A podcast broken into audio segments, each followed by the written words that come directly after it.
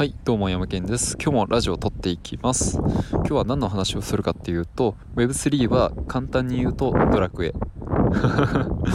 あのー、そうなんですよね。僕今日なんか散髪ちょっと雑なんですけどまあ散髪行くのにチャリこいでてなんか Web3 ってなんかドラゴンクエストで言うとなんかこうお城の中にいる感じだよなって思ったんですよね。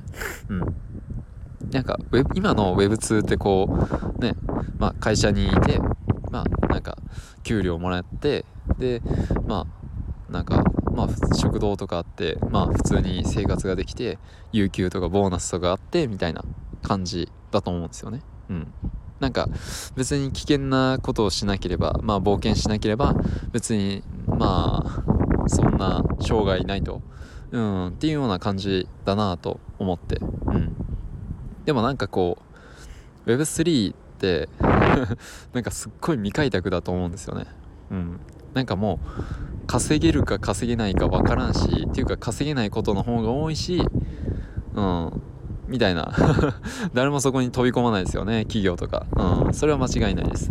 でもねそのそこにあのチャレンジできることがめちゃくちゃ大事だと思うんですよ、うん、まあなんで大事かっていうとその今その Web2 で活躍してきた人っているじゃないですか。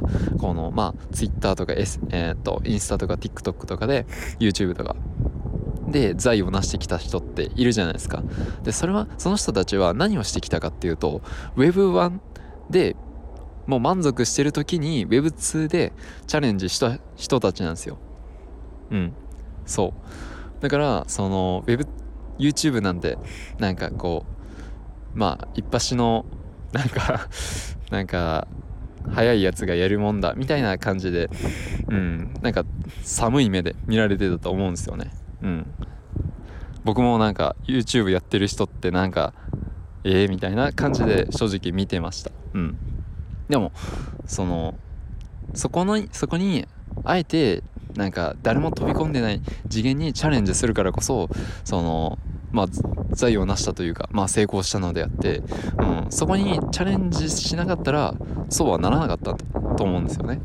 うん、そうだから今のこの Web3 っていうのはあの以前過去に見た YouTube とかインスタとか Twitter とかあの世界なんですよ。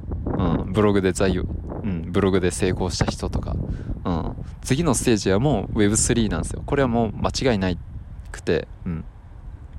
どんどんこの NFT とかブロックチェーンとかそういったサービスが絶対拡充していくんですよね。うん、だからそういった市場に今今のうちにこう張っておく、うん、企業とか今今でさえ芸能人さんとかでもまあ参入してきてますよね。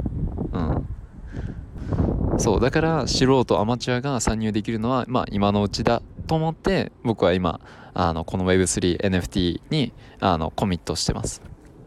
はい。なので、まあ、今のうちに、この Web3 NFT に、こう、コミットしておこうよ、まあ、知っておこうよっていうような、まあ、お話でした。はい。じゃあ、今日はまあ、こんな感じで終わりたいと思います。はい。またね